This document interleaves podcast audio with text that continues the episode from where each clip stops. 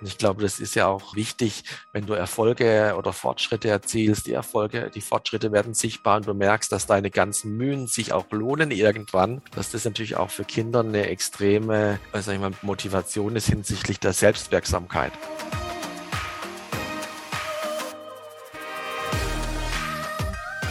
Herzlich willkommen zu dieser Folge deines Lieblingspodcasts. Potenzialfrei. Stark mit Leserechtschreibschwäche und Rechenschwäche. Danke, dass du so treu diesem Podcast zuhörst. Dieses Gespräch darf ich mit André führen. André gibt schöne Einblicke in die Wegbegleitung seiner Tochter mit einer Leserechtschreibschwäche. Das beständige Üben und die Misserfolge führten zu Frustration und Resignation. Bildhaft berichtet er über ihren Weg als Familie zur richtigen Unterstützung für ihre Tochter, die Auswirkungen auf das Familienleben und das Auflösen der Belastung. Es ist einfach beeindruckend. Apropos, du bist ein beeindruckender Mensch.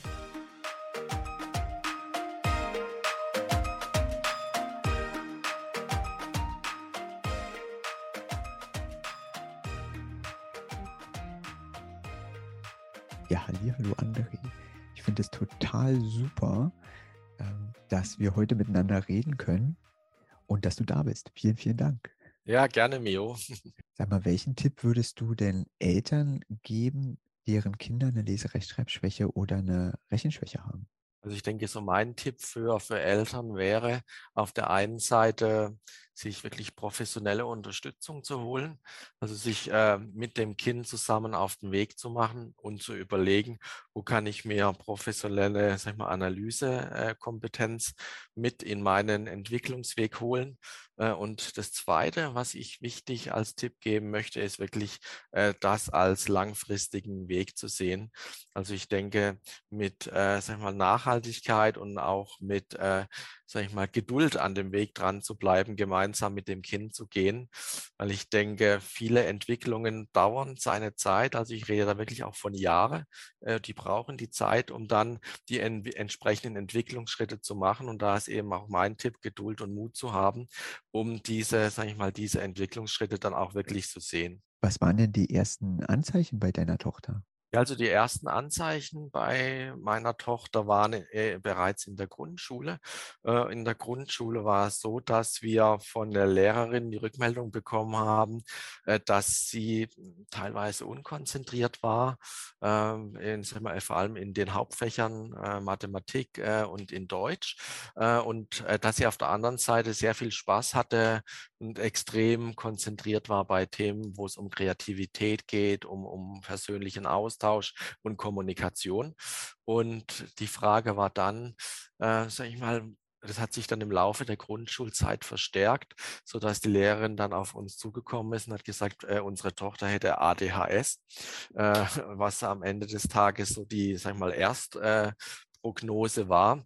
Äh, und wir eben dann äh, gesagt haben, für uns ist es eigentlich total komisch, weil wir auf der einen Seite im privaten Umfeld eben überhaupt nicht gesehen haben, dass sie unkonzentriert ist oder dass sie am Ende des Tages Schwierigkeiten hatte bei der Kommunikation, bei der Kon mit Dingen, wo sie sich gerne beschäftigt hat, zum Beispiel Bilder malen, zum Beispiel Lego-Bausteine zusammenbauen. Da war sie total vertieft und wir uns dann die Frage gestellt haben, dass das Bild, was die Lehrerin uns gegeben hat, mit dem Bild, was wir von unserer Tochter haben, eigentlich nicht äh, synchron war. Und da war dann für uns irgendwann das Fragezeichen, Mensch, wie gehe ich denn jetzt eigentlich mit dieser, sag ich mal, mit diesem, mit diesem Gap oder mit diesem Delta um? Kannst du dich an irgendwelche ähm, Erlebnisse Erlebnisse erinnern, die eben äh, euch das besonders schwer gemacht haben in der Schule? Ja, also ich sage mal natürlich vor allem im Deutsch äh, war, sag mal, da war im Grunde jedes Diktat war eine 5 oder eine 6 von der, von der Notengebung her. Und äh, am Anfang hatten wir ja noch keine Noten, aber da war natürlich das ganze Blatt voll mit, mit entsprechenden Fehlern. Das heißt, da hatten wir natürlich viele tränenreichen Abende, äh, weil natürlich für unsere Tochter, die eigentlich Spaß am Lernen hat und Spaß an der Schule, äh, hier im Grunde genommen ein riesiges Frustpotenzial war und irgendwann natürlich schon die Angst vor dem Diktat im Grunde ein riesiges Thema war, weil allen klar war, egal wie viel wir lernen, egal was wir machen, äh, findet am Ende des Tages die keine Belohnung im Sinne von einer guten Note, sondern ähm, wir hatten dann im Grunde, sage ich mal, ab der ja so dritten, vierten Klasse durchgehend äh, waren eigentlich immer Fünfen und Sechsen an der Tagesordnung. Und das war natürlich total frustrierend für alle Beteiligten, äh, dass, dass da im Grunde genommen äh, die Ergebnisse nicht gut waren. Ne?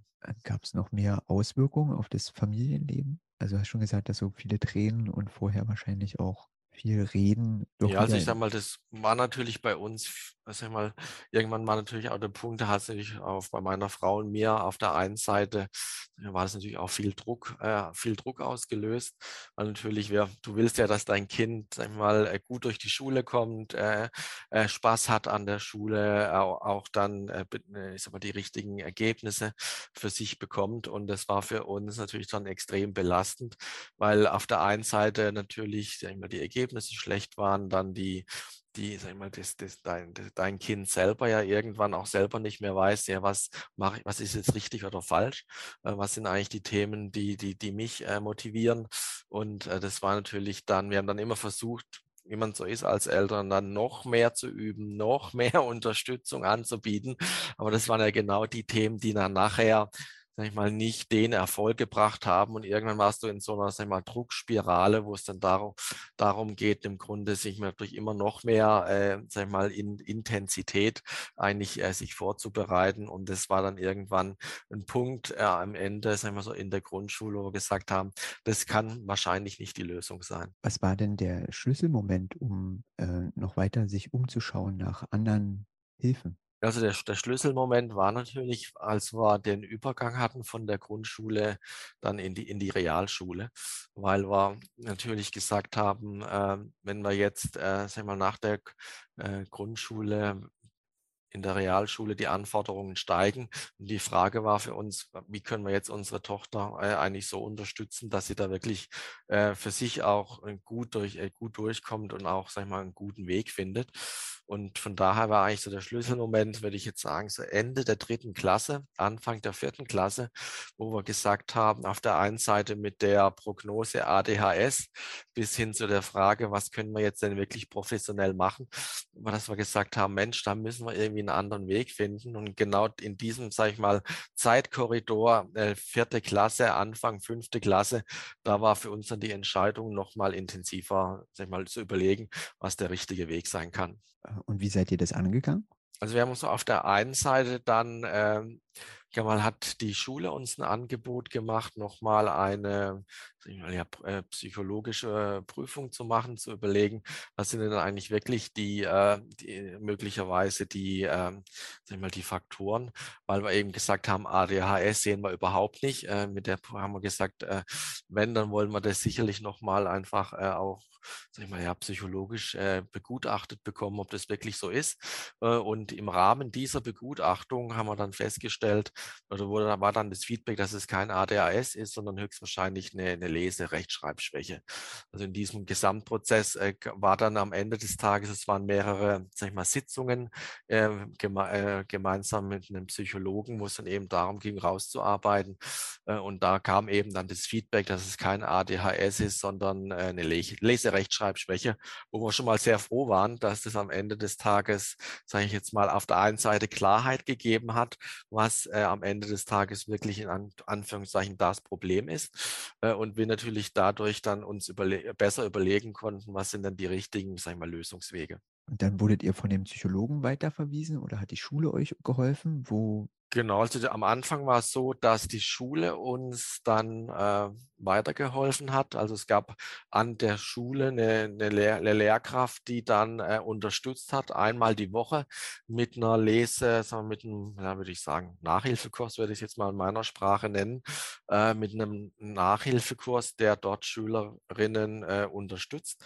Aber es war dann für uns irgendwann nach, sag ich mal, ein, zwei Monaten relativ klar, dass das nicht der Erfolgsweg ist, weil es war eben nicht individuell, sondern es war eher ein Ansatz für alle Schüler, äh, die möglicherweise Lese-Rechtschreibschwäche hatten. Und es gibt natürlich dann auch unterschiedliche Levels von Lese-Rechtschreibschwäche, was auch nicht äh, begutachtet oder nicht beachtet wurde, so dass wir gesagt haben, am Ende, also so ganz praktisch kann man sich das vorstellen, das waren dann irgendwelche Arbeitsblätter, äh, wo nochmal unsere Tochter dann im Grunde genommen, wenn ich jetzt mal einfach zusätzliche Deutschaufgaben gemacht hat, wo wir aber gesagt haben, das kann nicht der Weg sein, einfach noch nochmal ein Arbeitsblatt auszufüllen, sondern es muss irgendwie einen Weg geben, sag ich mal, über, mit den Kindern zu arbeiten, dass sie Strukturen kriegen, dass sie Muster bekommen, die ihnen dann äh, immer wieder helfen, äh, den Weg zu finden.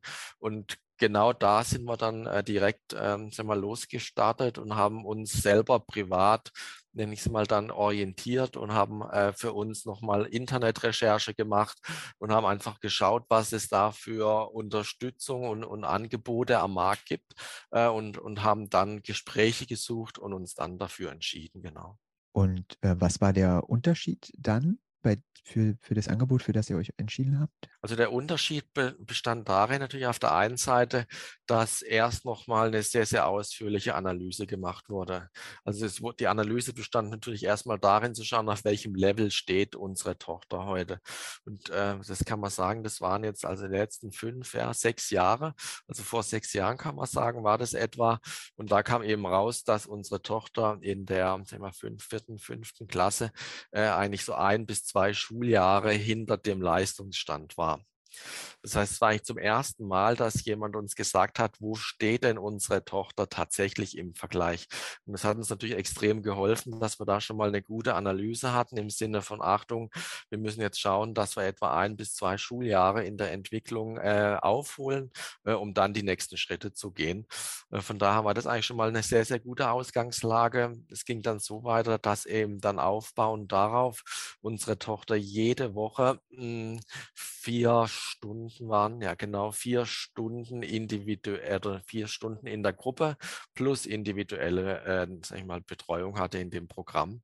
Das heißt, da gab es dann verschiedene, sag ich mal, Aufgaben, wo es eben darum ging, dass, dass die, äh, unsere Tochter im, im Kern äh, Muster lernen konnte, wenn sie eine Rechtschreibproblematik hat, wie sie damit umgeht. Also sie hat nochmal Regeln gelernt, die sie für sich dann anders äh, verarbeiten konnte. Äh, und es wurde eben dann auch nochmal individuell begleitet.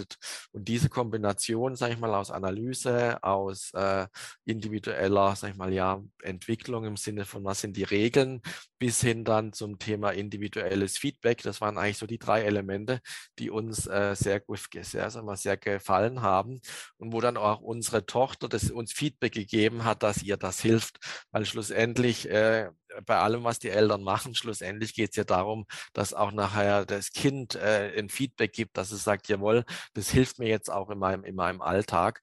Und, äh, die, und das war, hat unsere Tochter relativ schnell uns auch die Rückmeldung gegeben, jawohl, das äh, hilft mir wirklich und das unterstützt mich. Äh, und von da an sind wir dann den Weg gegangen. Und wie hat sich das ähm, auf euer Familienleben dann ausgewirkt? Ja, also es war natürlich am Anfang was eher nochmal eine zusätzliche Belastung weil natürlich äh, wir haben, mussten, das haben wir angefangen von dem Fahrdienst organisieren, weil es war dann jeden Freitagmittag oder ist heute noch so, jeden Freitagmittag ist äh, sozusagen geht's äh, zum, äh, sag ich mal, so, so zum Unterricht äh, und das bedeutet halt äh, außer den Ferien jeden Freitag die Organisation des, äh, des Unterrichts, plus natürlich auch, dass äh, unsere Tochter dann auch die richtige Motivation äh, am, am Level behält.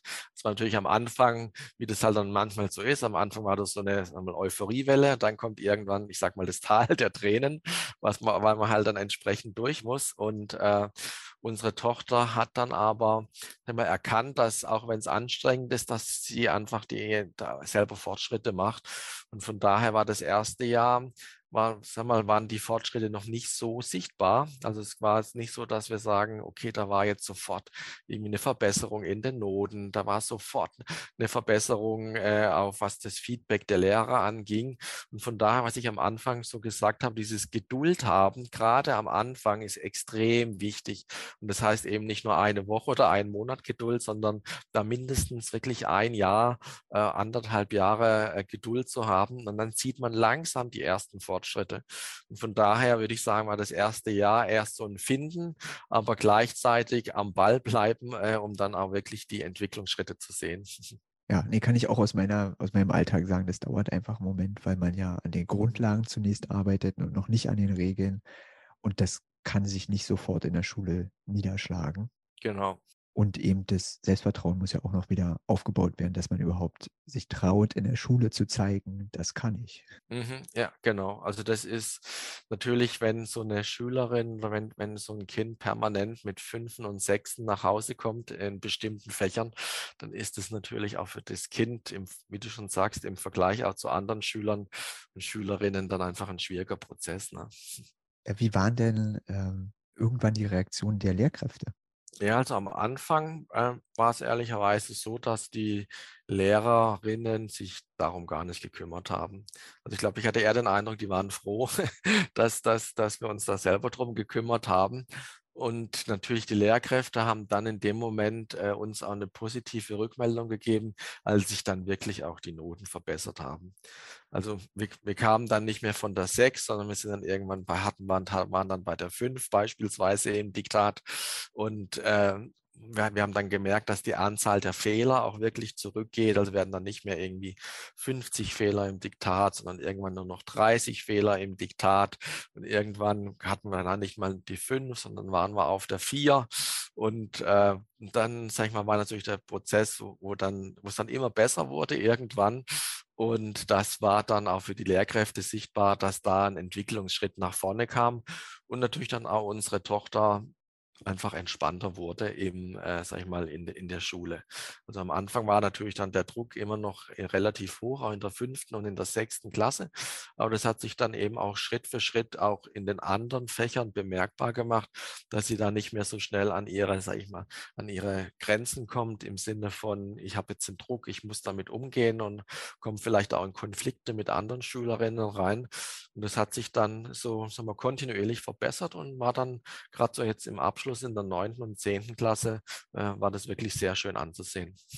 Du hast jetzt gerade so schön beschrieben, dass es so in der, in der äh, neunten und zehnten dann so richtig schön zu sehen war. Äh, wie waren denn die letzten Schuljahre oder das, das letzte Schuljahr und das Erreichen des Abschlusses für Sie und für euch? Also für uns war es nochmal, was auf der einen Seite natürlich sehr entspannend zu sehen, dass sie in eine viel größere Eigenmotivation reingekommen ist.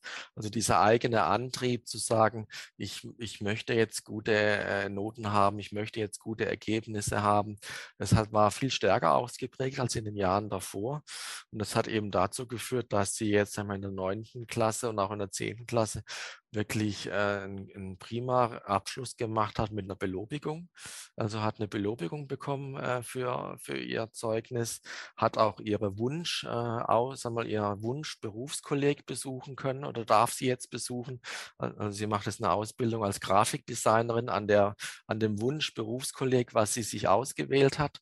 Äh, und äh, sie hat auch in Deutsch ganz konkret, hat sie auch im sag ich mal, im in den Zeugnissen jetzt dann so ab der achten Klasse eine drei durchgängig gehabt. Also es war dann wirklich so, dass eigentlich Deutsch, äh, sag ich mal, im Grunde kein Hindernis mehr war, sondern das war dann ein Zeugnis unter vielen oder ein, ein, ein Fach unter vielen. Und von da hat sich das dann wirklich, kann man sagen, so nach zwei, drei Jahren äh, im Grunde komplett aufgelöst. Und äh, von daher ist es eigentlich eine ganz tolle Entwicklung und äh, freut uns natürlich riesig, dass der, nenne ich mal, das Investment oder der Aufwand, den wir getätigt haben, dass der sich für, für Sie auch wirklich äh, gelohnt hat und dass sie sagen kann, ich bin jetzt so stark, dass auch wenn mal Hürden auf mich zukommen, dass ich die alleine schaffe. Das ist immer wieder so schön zu hören. ich frage jetzt einfach, weil du äh, das so, so schön beschreibst. Ähm, Fallen dir noch Vermeidungsstrategien ein, die deine Tochter früher genutzt hat, um einfach um das Schreiben oder Lesen ähm, herumzukommen? Also ich denke so Vermeidungsstrategien waren am Anfang, also ich würde eher sagen, dass äh, das, die Vermeidungsstrategie war, dass es eher Konflikte gab, dann eben mit anderen Schülerinnen, die aber nicht mit dem ursprünglichen, sage ich mal, Thema zu tun hatten, sondern dann im Grunde genommen der Konflikt sich eher auf der persönlichen Art und Weise, äh, sage ich jetzt mal, durch eine gewisse Art von, ich sag mal, Aggressivität oder ähnliches dann dargestellt hat. Also von da war die Vermeidungsstrategie eher auf einem anderen Feld äh, zu sehen, äh, wo, dann, wo dann eben dieses Thema auf der Beziehungsebene, auf, auf der Art und Weise der Zusammen, der Kooperation mit Schülerinnen äh, ein, ein Thema war. Äh, und natürlich am Ende des Tages, also was, was heute auch noch ist, ist, dass so dieses Thema Bücherlesen jetzt nicht unbedingt der Favorit ist. Äh, das ist ein Thema, äh, wo man sagen muss, da ist, da ist sie nicht so intensiv dran. Das scheint nicht ihr Favorit zu sein. Es muss ja auch nicht jeder Bücherwurm genau. werden. Genau wenn du jetzt siehst, was sie schon geschafft hat und welchen Weg ihr auch gemeinsam gegangen seid, und du hast ja schon gesagt, dass du schön findest, wie sich das entwickelt hat, dass sie selber ähm, nicht vor Hürden zurückschreckt. Ähm, siehst du denn momentan ähm, noch Herausforderungen, die da kommen können, also bezogen auf die Leserechtschreibschwäche? Also ich denke, was die Leserechtschreibschwäche jetzt angeht, hat sie alle, sage ich mal, also sozusagen ist ihr, ist ihr Rucksack gut gefüllt mit allen, allen Werkzeugen, die, die für sie notwendig sind. Und ich glaube, dass das Thema Leserechtschreibschwäche äh, jetzt aktuell kein Thema ist. Und ich denke auch von ihrer Seite aus, also klar, wir überlegen jetzt, äh, ob, man, sag mal, ob sie noch weiter in die Unterstützung geht, jetzt wenn sie die neue Schule besucht. Aber aktuell sehen wir das jetzt eher nicht als Thema, sondern vielleicht eher, wenn nochmal eine Prüfungsvorbereitung ist oder wenn es nochmal eine spezielle, sag ich mal, spezielle äh, Vorbereitung bedarf. Aber jetzt für, sag ich mal, für das normale Leben, für den normalen Alltag hat sie alles, was sie braucht. Total schön. Und wie blickst du in die Zukunft von ihr? Also mein Bild von der Zukunft ist äh, sehr positiv. Ich denke, sie hat durch den Prozess auch selber, durch die letzten Jahre natürlich auch gelernt, was sie selber alles, äh, sag ich mal, bewe bewe bewegen kann.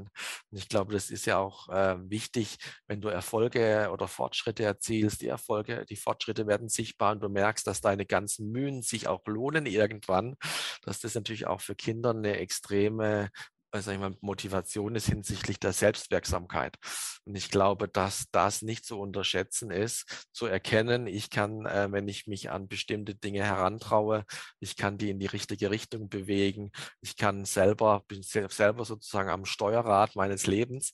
Und wenn ich diese Punkte dann am Ende auch in anderen Lebenssituationen dann wieder erkenne, dass ich sagen kann, in dem Moment, wenn ich selber bestimmte Themen anpacke, dann kann ich auch äh, Fortschritte erzielen dann glaube ich, ist das fürs gesamte Leben, für alle Herausforderungen extrem hilfreich. Auf alle Fälle. Mhm. äh, zum Ende würde ich gerne von dir wissen, welches Lebensmotto begleitet dich denn? Mich persönlich, mein Lebensmotto, äh, würde ich jetzt ehrlicherweise sagen, ist tatsächlich äh, No Risk, No Fun. also bewusst äh, auch sein, sag mal, sein Leben, in seinem Leben Risiken einzugehen, ähm, seine Komf den Klassiker, seine Komfortzone auch ein Stück weit zu verlassen. Und ich denke, das ist doch ein wichtiges Thema, immer in so, einem, sagen wir, in so einem Lernmodus für sich selber drin zu sein und zu überlegen, was brauche ich denn auch für mich selber, um wieder, sage ich mal, einen Schritt zu gehen und äh, meine eigene, sage ich mal, Lernzone zu erweitern. Und dafür ist es natürlich wichtig, äh, auch kalkulierbare Risiken einzugehen, weil nur dort findet das Leben statt. Ich möchte danken. Das war ein fantastisches Gespräch und vielen Dank für die ganz tollen Beschreibungen äh, und den fantastischen Weg, den ihr da gegangen seid. Ja. Danke dir, gerne. Danke, dass du dieser Folge deine Zeit geschenkt hast. Ich bin dankbar für jeden Menschen, der zuhört. Kennst du einen Menschen, der unbedingt diese inspirierende Geschichte hören sollte? Empfehle mich dieser Person weiter. Empfehle diese Geschichte weiter. Empfehle den Potenzialfrei-Podcast. Dann können wir gemeinsam unseren Weg gehen. Ich freue mich auf das nächste Mal. Alles Liebe. Es ist fantastisch, dass es dich gibt.